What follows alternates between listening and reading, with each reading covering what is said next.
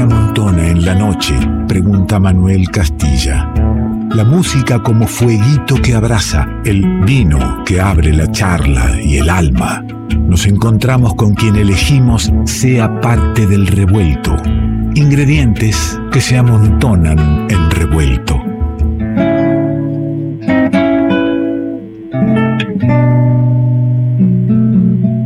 Nos amontonamos en la noche revuelta y revoltosa. Elegimos el encuentro, el compartir la música y el vinito, por supuesto, que ya está servido, con un artista que de veras no hace falta presentar. ¿eh? De hecho, ni siquiera hace falta que salude o que hable para, para reconocerlo. Hay un todo, un todo de él en su toque en esa guitarra cómplice que nos cuenta que hoy tenemos la suerte y la alegría de que Juan Falú sea parte del revuelto. Qué lindo. Bienvenido, maestro. Hola, dale. Qué lindo, eh. Salud, eh. salud. Salud, salud. Qué lindo tenerte por aquí. Sí, un gusto. Volver. Volver, ir volviendo. Así es. Decía que la guitarra te presentaba porque tu música es una, una bandera de lo que sentís y lo que, y lo que querés decir. Así que, ¿con qué querés arrancar? A ver. Bueno, mira esta samba que estaba haciendo. Eh, es una composición reciente dedicada a un músico catamarqueño afincado en Tucumán y que es una figura fundamental de la música en el país, que es el Pato Gentilini. Claro. Y yo le dediqué una samba que la hice pensando en su propia estética para hacer una samba. o sea que por aquí andan Catamarca y Tucumán más o menos sonando.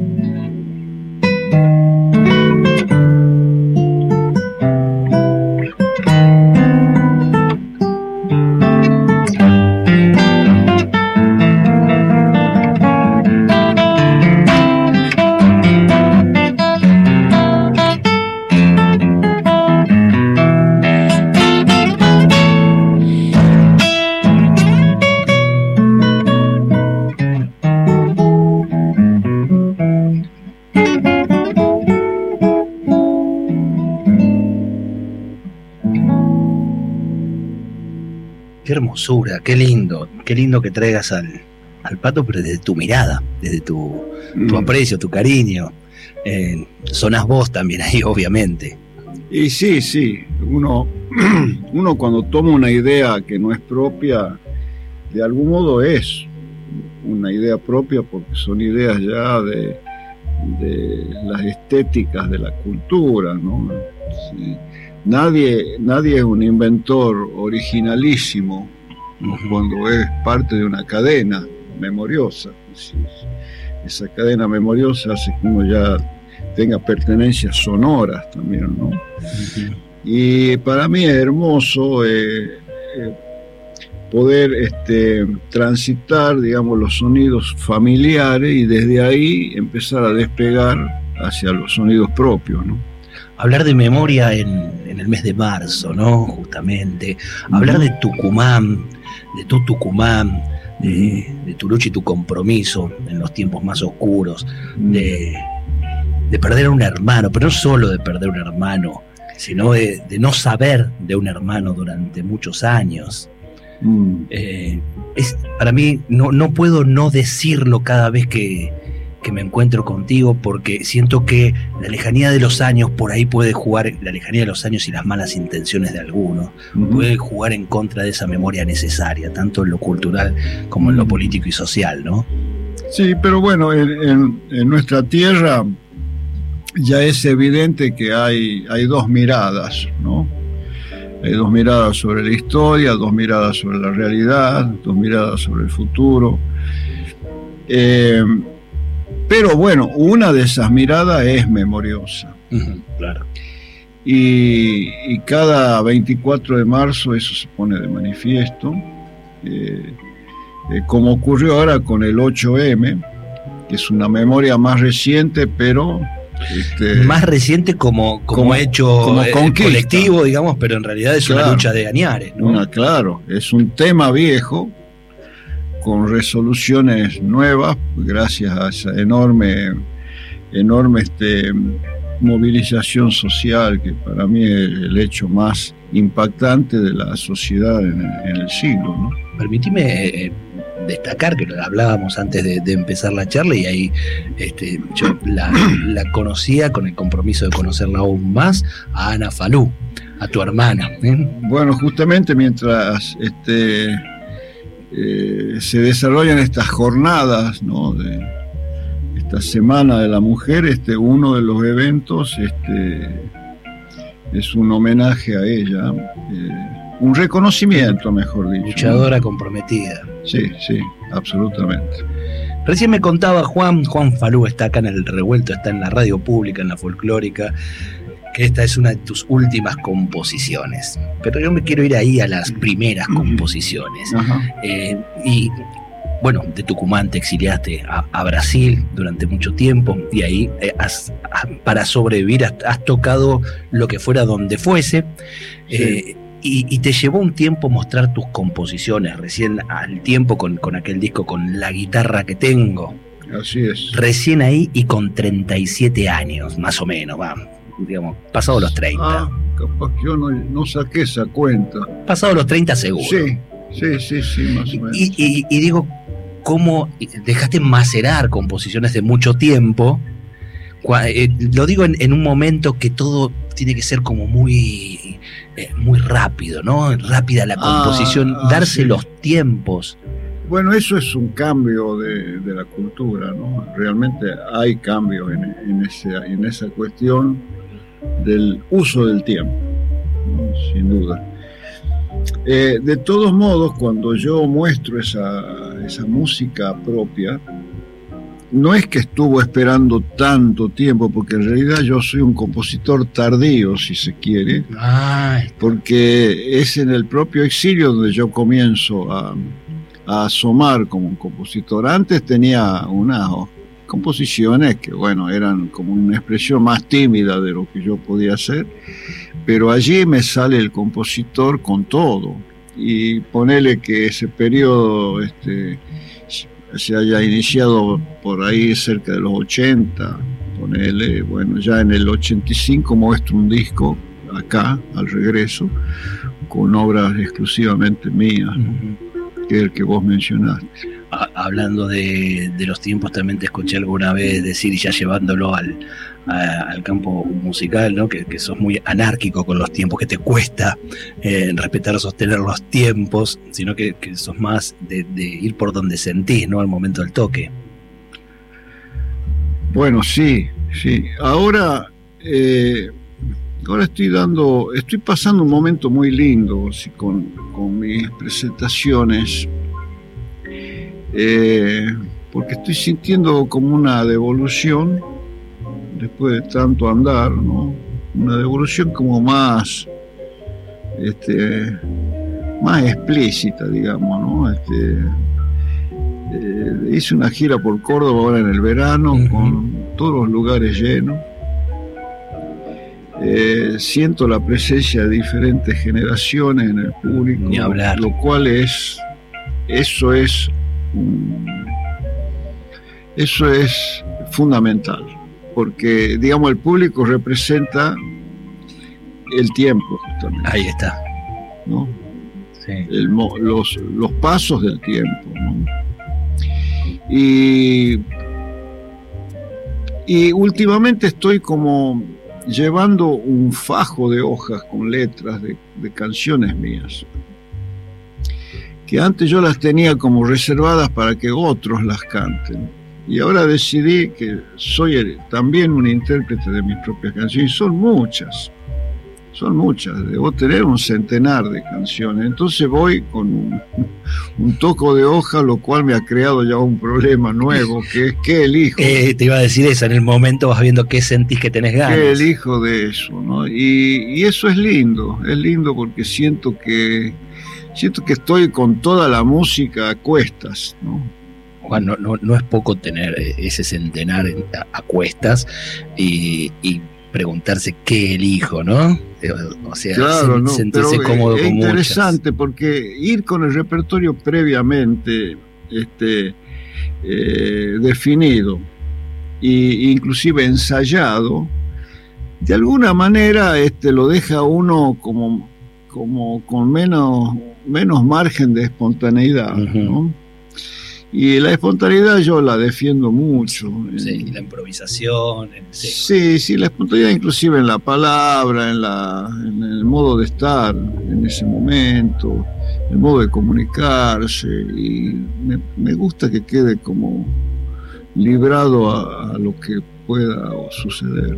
En este andar haciendo y haciendo muchas cosas, bueno, en, este último tiempo has compilado grabaciones, se han editado EP, este, discos, y, por ahí esto, ¿no? De, las vorágines, no, no están los tiempos para poder difundirlo, mm. entonces no, por ahí no todos los, oyentes saben, pero hay un EP de cuatro temas con un encuentro magnífico eh, de Juan Falú con Raúl Carnote y Rodolfo Sánchez, ah. que es una, una joyita, esos cuatro temas, no son una joyita desde lo musical de encontrar esos, esos tres monstruos, sino momentos de charla. Lo del tiempo, lo de la anarquía en el tiempo, se lo decís en SP a Rodolfo Sánchez. Ah, sí. Claro, se lo comentás a él.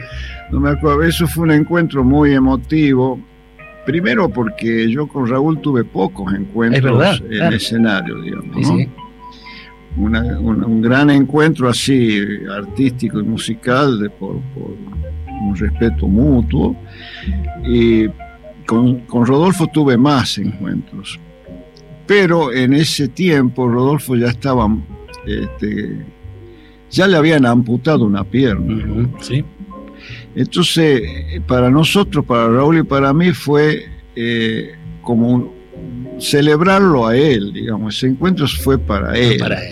Rodolfo ocupó el medio, digamos, y él que estuvo siempre un rol, digamos, mal, mal definido de acompañante, por ser un bombisto, mal definido, porque era un verdadero intérprete. Eh, entonces ahí fue el protagonista del, encuentro. Escucha un poquito de ese, de ese encuentro emotivo, simplemente como para que nosotros podamos tomar un trago de vino, seguir la charla con Juan Falú aquí en el revuelto y convidarte un poco para que vayas en búsqueda. En nuestra página ya está este, este disco compartido para que, que lo puedas escuchar completo. Es un EP, son cuatro temas y es un encuentro mágico, hermoso, como dice Juan, un homenaje, un celebrar a Rodolfo Sánchez. Hoy no tenemos ni a Rodolfo ni a Raúl. Así es. Entonces está, está muy lindo este momento para, para traerlos y volver a juntarlos con Juan y disfrutarlos ahora que estás ausente. Mi canto en la noche llega. Tu pelo tiene el aroma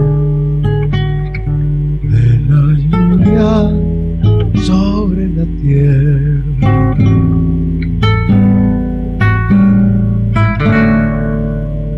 Tu pelo tiene el aroma de la lluvia sobre la tierra. Y tu presencia en las viñas doradas se aleja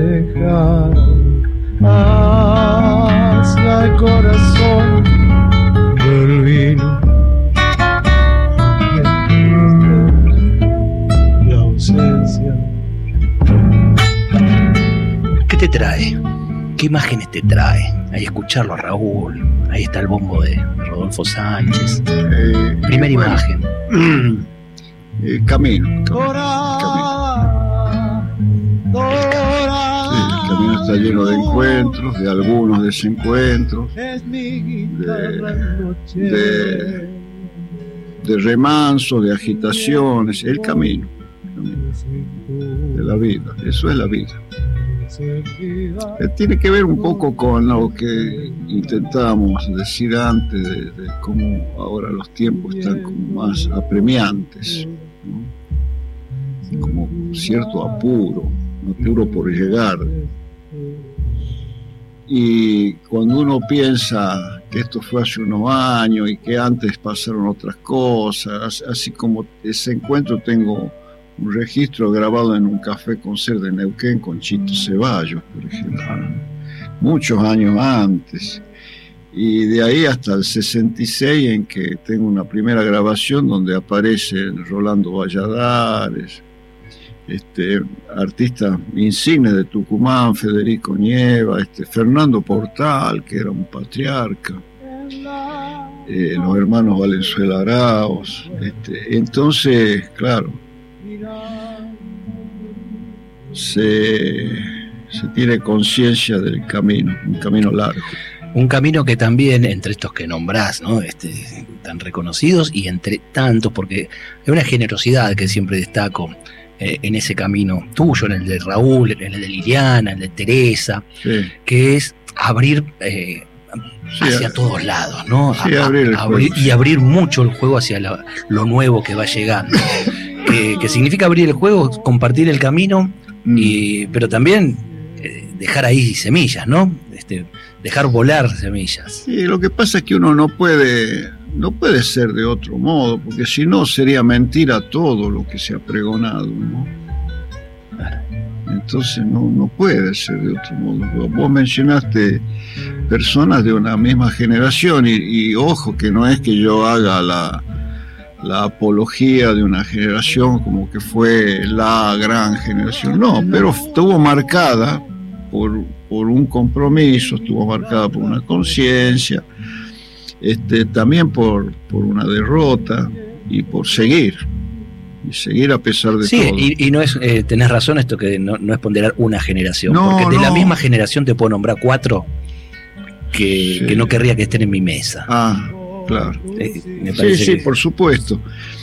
Pero digamos, esa, eh, esa identidad entre esas personas este, no, es, no es casual. no es casual, claro. Claro. Claro, Y no es casual mira, eh, eh, que también hayan cruzado esos caminos, que estén haciendo eh, los mojones Sí. eh, con, con los textos de- del gran Horacio González, este, con Liliana y con, y con Teresa, ¿no? Sí, sí. No es casual tampoco. Yo justamente te iba a mostrar uno de esos temas. A ver, dale entonces. Este es el tema que corresponde al mojón, digamos, que es San Martín y el cruce de los Andes. ¿No? Eh, para quien no haya escuchado lo- los mojones, tienen que ver con esos mm, algunos hitos de nuestra historia rescatados en canciones y, y, bueno, con textos que preceden a esas canciones que, que habían trabajado con Horacio González. Horacio González no, no llegó a ver la, eh, el estreno de este, de este espectáculo en el CCK, pero estoy seguro que en algún, en algún Lo- rincón oscuro al fondo le sonrió y Lo dijo, disfruto mucho esto, Claro, a, la, por- a la el hacerlo. la cocina de esto. Sí.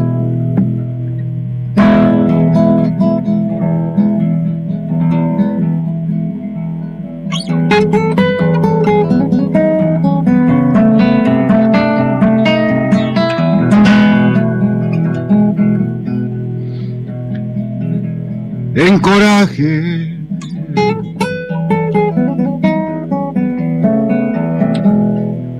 Bayonetas del cansancio. del cansancio.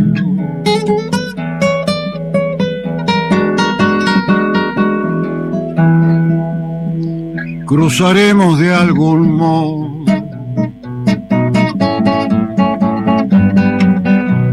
de algún modo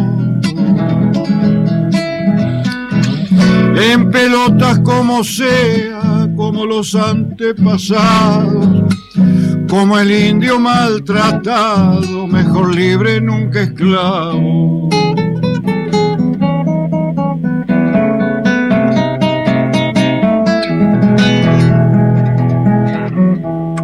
Mis hermanos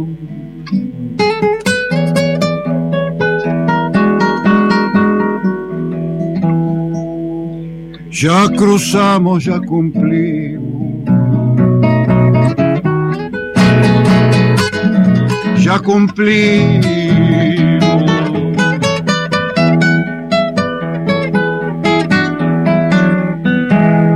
Mejor libres, nunca esclavos. Nunca esclavos.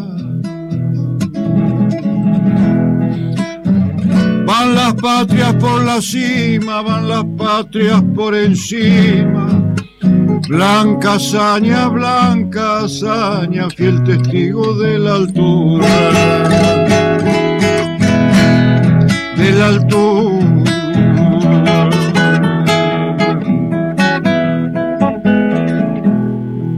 De la gloria y un destino.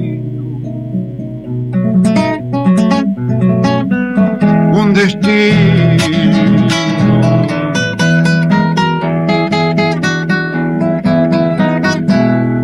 Y un destierro peregrino.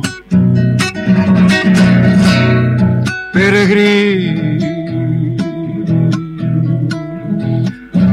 Un destierro inesperado, un destierro dolorido un destierro mal parido, un destierro sin olvido.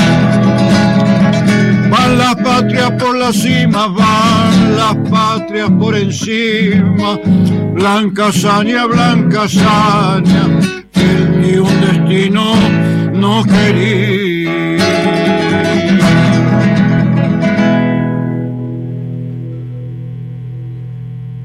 Hermoso, Juan Me quedé pensando en lo de las generaciones que decías y, lo traes a San Martín. Y, en esa misma generación, mientras él hablaba de, estar en libertad a cualquier precio y pelear por esa libertad y nunca esclavos, había quienes no tenían problema en hacer una entrega de la patria eh, al mejor postor. Por supuesto. Por eso, siempre dos. Siempre dos. Siempre dos. es, tremendo, ¿no? ¿Cómo, ¿Cómo, convivir con ese dos que ahora está eh, incendiado, casi te diría a nivel eh, mundial, ni siquiera eh, en nuestro país, ¿no? Es un. Sí, la pandemia puso en evidencia esa grieta que, resultó no ser una cosa solamente nacional. ¿no? Este como, digamos, un sector con una conciencia y que todavía apuesta a, la, política y un sector que no quiere saber nada con eso. ¿Qué rol juega ahí el arte como vos entendés al arte? Bueno, tiene que jugar un rol. ¿no? no sé qué dimensión puede tener, qué grado de incidencia sobre la realidad o sobre la transformación de la realidad pero creo que para generar conciencia el arte todavía es una herramienta muy, pero muy importante. A veces, a veces puede decir más que el lenguaje político. Yo creo, creo en eso, ¿no? Qué sé yo, te recuerdo Amanda dice mucho eh, y sustituye muchos discursos esa canción. Eh, Confesión del viento también. Y Confesión del viento, bueno, sí. Y podemos. Podemos eh, nombrar muchas.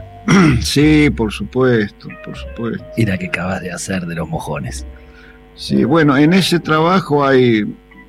Este, este, tema este, tiene música y letra mías, pero en realidad todo el resto fue hecho con letras de Teresa, Parodi y, música mías.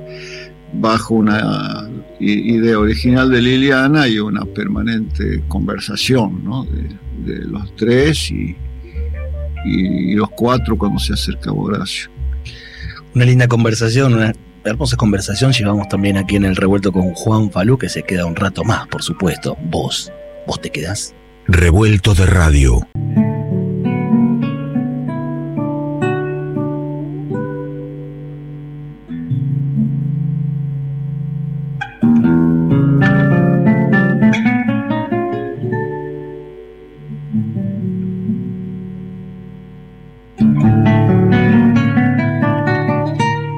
Convidamos, compartimos música y palabra con el creador del Festival Guitarras del Mundo, creador también de, la Cátedra de Música Argentina en el Conservatorio Manuel de Falla, el director de la licenciatura de Música Argentina del UNSAM, como tirando algo del, currículum que en realidad nos lleva a un artista popular eh, eh, irrepetible y de los imprescindibles de nuestra cultura como es Juan Falú. Eh, lindo tenerte acá, Juan, lindo seguir la charla revuelta en, la noche. Lindo traer lo, lo, lo, que viene y lo que fue de ese camino que íbamos hablando. Y hablo de lo que viene porque estando en contacto con, con alumnos, con, con, nuevos músicos, también tenés vos un un paladar y, una sensación de las cosas lindas que están pasando, que son muchas, ¿no? Sí, sí, sí, sí, por supuesto, sí. Y que las vas cruzando ahí en la, en, la universidad, entre otros lugares, pero en tantos escenarios. Sí, sí, sí, sí. Sí, sí, estoy siempre en contacto con esa juventud que, que elige un, yo diría como un modo de resistencia, porque, claro, no, no, no es un, no es una juventud que responda a los mandatos de, mediáticos y, y, de, los, de los mercados, digamos, de la música que se escucha, que se impone. Es una juventud que elige beber de las fuentes, eh, pero pone además un montón de talento como suele ocurrir, ¿no? Sí, pero me trajiste ahora eh, que, no es lo que, lo que manda eh, lo mediático, me, me llevas a que en, algún momento contabas que había ciertas músicas que, que sí eran las, las, populares, las masivas, había una, la masividad como de la mano de, de una estética. Sí, de una calidad, de un nivel. Lo que pasa es que, claro, como uno dice un nivel, pareciera que uno tiene la autoridad para definir. Claro, por eso no me animé yo. Este, y eso es, por lo menos, este, em, puede ser objeto de duda, digamos, ¿no? Este, y uno tiene que asumirlo eso. Pero, eh, para decirlo desde un punto de vista subjetivo y personal, este, si un pueblo canta eh, cuando los días se acorten bajo mi sombra y en mi alma caiga sangrando el atardecer, yo levantaré los ojos pidiendo al cielo volverte a ver. Cantar eso masivamente, o cantar, ahora que estás ausente, mi canto en la noche te lleva. Tu pelo tiene el aroma de la lluvia sobre la tierra. O cantar, este, qué sé yo. Estoy hablando de temas masivos, ¿no? Claro, porque te iba a decir que hoy también tenemos compositores, que yo escucho alguna letra del Negro Aguirre, de Juan Quintero, del Coqui Ortiz. Claro, pero en esos años en que yo pero no, no, alcanza la masividad. No, claro, yo te estoy hablando de temas que eh, las discos de los barrios populares, de comerciales, suponete el bajo de Tucumán, uno bajaba por la 24 de septiembre hacia la estación de ómnibus más popular imposible. ¿Y qué sonaba? Y estaban las casas de disco con un parlante que daba la vereda y sonaban estas músicas. Claro, Entonces, es una, es una medida de, de la cultura de un tiempo. Vos sabés que. Sin dudas hablando de, esas músicas, eh, hay eh, esas músicas reactualizadas, vueltas a visitar, entregadas con, una mirada personal. Hay un disco del que fuiste parte junto con Liliana Herrero, la volvemos a traer a la querida Liliana, eh, que fue fundante para mí. Y para mí en realidad, que, tengo cero autoridad para poder decirlo, pero sí para muchos músicos que conozco y que han hecho referencia a ese disco como fundante de una nueva mirada sobre esas canciones que decís que, que, son masivas y que, son parte de nuestra cultura popular, eh, el, disco Leguizamón Castilla. Mm. Eh, fue un trabajo eh, maravilloso, que justo se dio a editarlo en el año en que fallece este, el Cuchi, pero que no estaba pensado porque mm. venía preparándose con tiempo eso, ¿no? Sí, me, cuesta asociar los, los tiempos y, esos intervalos entre... Año 2000 la edición. 2000, sí, es la edición. No, recordaba cuándo había fallecido. Y en, septiembre, si no me equivoco, 27 ah, por ahí. Claro se dio justo esa... Eh, esa Con ese disco nos sorprendió a nosotros porque nosotros lo hicimos porque nos gustaba esa, nos gustaba hacer esa obra. Y la obra de Leguizamón con Castillo. Claro, Leguizamón muy presente, pero eh, rescatar ese, esa dupla que, también. Sí, sí, ahí para nosotros era la dupla. Que no se pierda Castilla, claro. Lo teníamos recontra claro, eso. Y claro, y Liliana es un intérprete ideal eh, para elegir un repertorio por lo que dice la canción, ¿no? Entonces esa opción por, por un poeta mayor y un compositor mayor, este, la hicimos por eso Nunca imaginamos que ese disco iba a tener eh, la, llegada y la influencia que tuvo en, músicas y en músicos. La verdad es que no lo imaginamos nunca. Y lo hicimos de un modo por suerte, por suerte, porque si uno tiene la idea de lo importante, digamos, eso condiciona mucho. Claro. ¿no? El, el modo de interpretar, el modo de arreglar. Nosotros no, creo que debemos haber arreglado uno o dos temas de ese disco, y no más que eso. Lo demás fue todo un salto al vacío en versiones libres que como salieron en el y, y, luego lo, volvieron a hacer, eh, ahí estuve, me acuerdo, en la calle Sarmiento, eh, creo que eran 10 años del disco, ¿no? Ah, en el, Centro Cultural. Se volvieron a juntar eh, con Liliana y recuerdo que que Liliana decía lo difícil de poder abordar la interpretación mm. con, las voces actuales sobre los arreglos que se habían hecho mm. en el año 2000. Sí, sí, eh, lo, que pasa es cuando uno eh, hace versiones libres, eh, después al recrearlas en vivo se sorprende. muchas veces las mejora. Muchas veces en el vivo se mejora lo que se grabó. Lo que se grabó. Yo quiero escuchar un poquito de ese, de ese disco. Como decís vos, que no solo los sorprendió a ustedes, sino que fue de mucha influencia para, para músicos que lo han escuchado. Y lo recuerdo porque cuando hicieron ese, esa vuelta a presentar, la cantidad de músicos que había en la sala era, era impresionante. Leguizamón y Castilla en la mirada de Juan Falú, de Liliana Herrero y, la zamba de Lozano. Es un temón hermosísimo que vamos a, disfrutar ahora eh, en el revuelto que ya viene sonando, que ya viene apareciendo. Escuchate eso, escuchate qué lindo.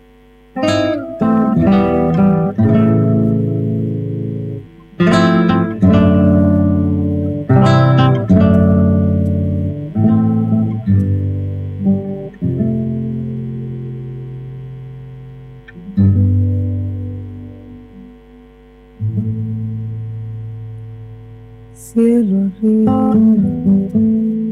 que jugó. Camino a la puna, me voy a cantar. Flores de los dólares, bailan las cholitas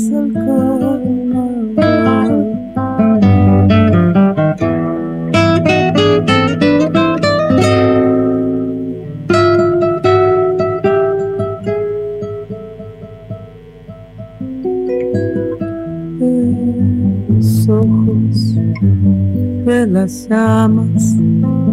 Se mira solita la luna de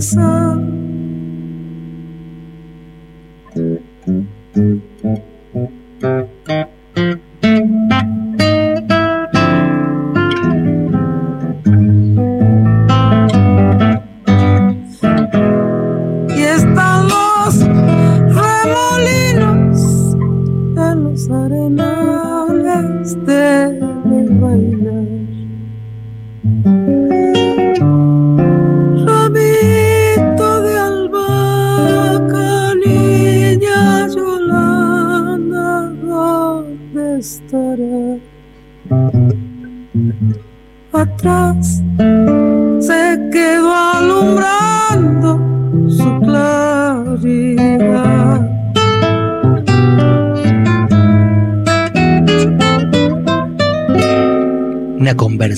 entre Liliana y la guitarra de Juan Falú. Es una charla que, invita al disfrute. Muy hermoso. Bueno, el asunto es que cuando se conversa así musicalmente, hay que conversar. Eso implica escuchar al otro y ser escuchado. Y, y, también una empatía, para usar un término que es en boga, para que sea una conversación y una discusión. Claro, claro. O sea, se sugieren señales a veces este, por una notita, a veces por un gesto, a veces por un silencio. Y se recibe y se devuelve y, eso termina armando, qué sé yo, una, Pero estoy hablando de eso en la versión libre, ¿no? Porque cuando, cuando es arreglada también hay una conversación, obviamente, ¿no? pero con el discurso ya conocido. Claro, ya sabemos por dónde. Hay una guía. Claro. Lo que te decía es que en esa samba, eh, esa samba tiene la repetición de la respuesta musical, digamos, ¿no? Entonces, cielo arriba de Jujuy, camino a la puna, flores de los tolares, baila las cholitas del carnaval, y repite, flores de... Entonces, normalmente hay un como un un código así en, la samba que por ahí no se, no se canta esa repetición y se la deja instrumental. Pero el, tema, el asunto es que cuando hicimos esa samba, este, ninguno de los dos sabía cuándo iba a ocurrir eso. No era que estaba pautada, mira la repetición de la primera estrofa, te la dejo a vos, no, no, no. Sucedía. Y Liliana se callaba. Y claro, yo tenía que agarrar de donde estaba para, para tocarla, digamos, y que no se sienta un arrebato, digamos, ¿me entendés? Sí, sí, claro. Que no, que no se sienta como que me, que me agarró, digamos, desprevenido y hice cualquier cosa. Y es interesante porque yo, yo me río cuando la escucho, porque uno no escucha siempre las grabaciones, y entonces es lindo porque se sorprende, ¿no? Claro. Este, y ahora escuchándola ahí con vos, ah, ahí me di cuenta, ahí, ahí se cayó, entonces yo estaba con lo grave. Entonces tuve que hacer. Claro, te quedaste ahí. Pero eso es bueno, porque es, un juego, ¿no? Es un juego que uno se propone hacer. Lo único que está, digamos, arreglado ahí sería eso. Vamos a jugar. Vamos a jugar. Vamos a jugar. Eh, hablábamos del año 2000, este, este disco que, que, nos da eso, el juego, eh, nos da un clima también que por ahí no, no condice con el clima general de, aquel tiempo de, nuestro país. Año 2000 al poquito tiempo estallaba todo, ¿no? Mm. Sin embargo, se traía a un poeta y un músico con las ganas de, de una patria, ¿no? Con la idea de una patria. Sí, sí, eso, digamos, eso es un, esa es la prueba de que un, hecho estético eh, puede ser también un hecho político. Liliana lo diría de otro modo, diría siempre es un hecho político. Siempre, no hay manera de que no. este, Y es probable, lo que pasa que hay estéticas que son hechos políticos pero redundantes, ¿no? Que no modifican mucho la, cuestión ni el modo de, estar en el mundo o el modo de pensar o el modo de criticar o de ejercer una libertad o una protesta. Y hay otros hechos estéticos que sí provocan esas manifestaciones. ¿Cómo la ves hoy, Juan? Eh, yo, yo creo que estamos asistiendo a, a, grandes cambios, ¿no? para los cuales me parece que la política no está preparada. Eso es la, impresión que tengo yo. Es como que hay que barajar y dar de nuevo y pensar en un futuro este, posible eh, que sea anunciado por un discurso político y que devuelva una esperanza en el futuro. Eh, creo que eso es algo que hay que construir. Hay algunos pueblos o países que lo tienen por su proceso particular, digamos, ¿no? Pero me parece que nosotros estamos en un momento de desconcierto. En algún momento dijiste que el arte y la política estaban, tan distanciados, que la política no, tenía un lenguaje que interprete a la cultura. Ah, bueno. Seguís sí, sintiendo eso. Sí, sí, sí, sí, sí, sí. Sí, sí, lo pienso. Lo pienso. Eh, qué sé yo, pero lo que pasa es que cada vez que uno expresa el pensamiento, tiene que, yo al menos estoy con, tengo mucho cuidado de no anunciar mis pensamientos como verdades. No, claro. ¿No? Eh, y porque a medida que uno va como entrando a,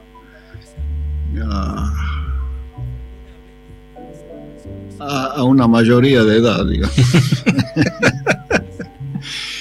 Para no anunciar este, la tercera edad, que es una definición tan horrible este, eh, uno está como tentado de caer en la añoranza del ayer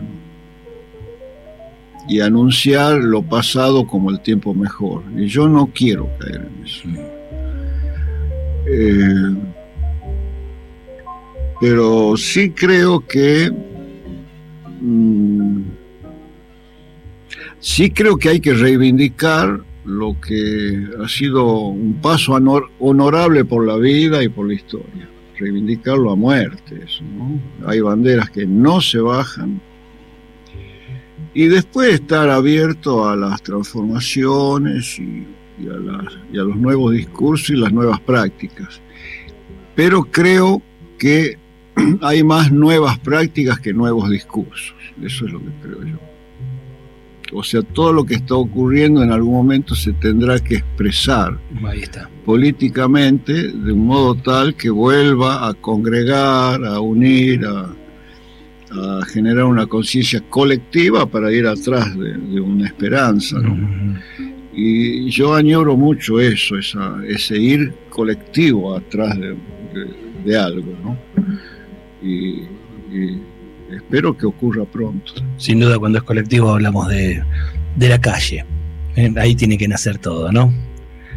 sí, sí, pero también de los trabajos y también desde conducciones. Son muchas cosas. Ahí vamos. Juan, ¿nos va a regalar algo para ir este, cerrando la, la noche? ¿Qué te parece? Este estas fueron coplas dedicadas a tres herreros de Tucumán.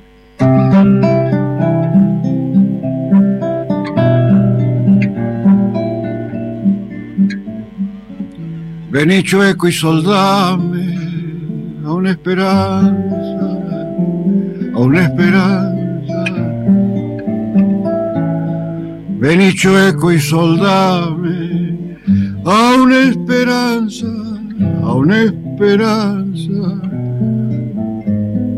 La pena me da miedo y ya me alcanza, y ya me alcanza. la pena me da miedo y ya me alcanza. Vení, colla y sacale a mi guitarra, a mi guitarra. Vení, colla y sacale a mi guitarra, a mi guitarra. Todo este rumbre grueso con tus vidalas, con tus vidalas todo este rumbre grueso con tus vidalas. Yo soy fierrito dulce y usted me entiende, y usted me entiende. Con un golpe de fragua la vida vuelve, la vida vuelve. Amontóname a entre tu fierro, entre tu fierro. Me quedo con ustedes, así no muero, así no muero.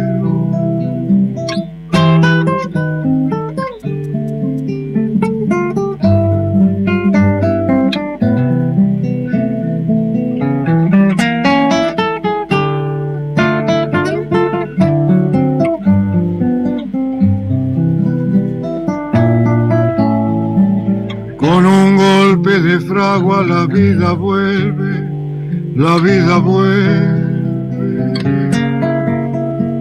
Me quedo con ustedes así no muero, así no muero. Con un golpe de fragua, la vida vuelve, la vida vuelve. Me quedo con ustedes así no muere.